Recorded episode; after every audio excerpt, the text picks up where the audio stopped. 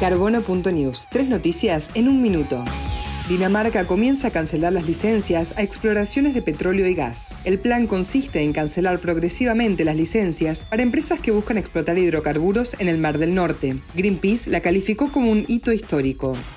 La Argentina se comprometió a ser carbono neutral para 2050. Durante la virtual cumbre de ambición climática 2020 de las Naciones Unidas, el presidente Alberto Fernández aseguró que limitará casi un 26% las emisiones de gases de efecto invernadero en el país con respecto a las últimas contribuciones determinadas nacionales de 2016.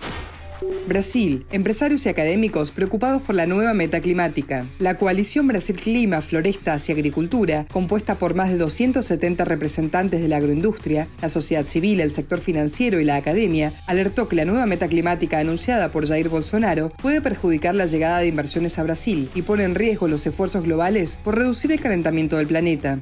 Encontra esta y más información en carbono.news, pensamiento crítico y científico para un planeta sustentable.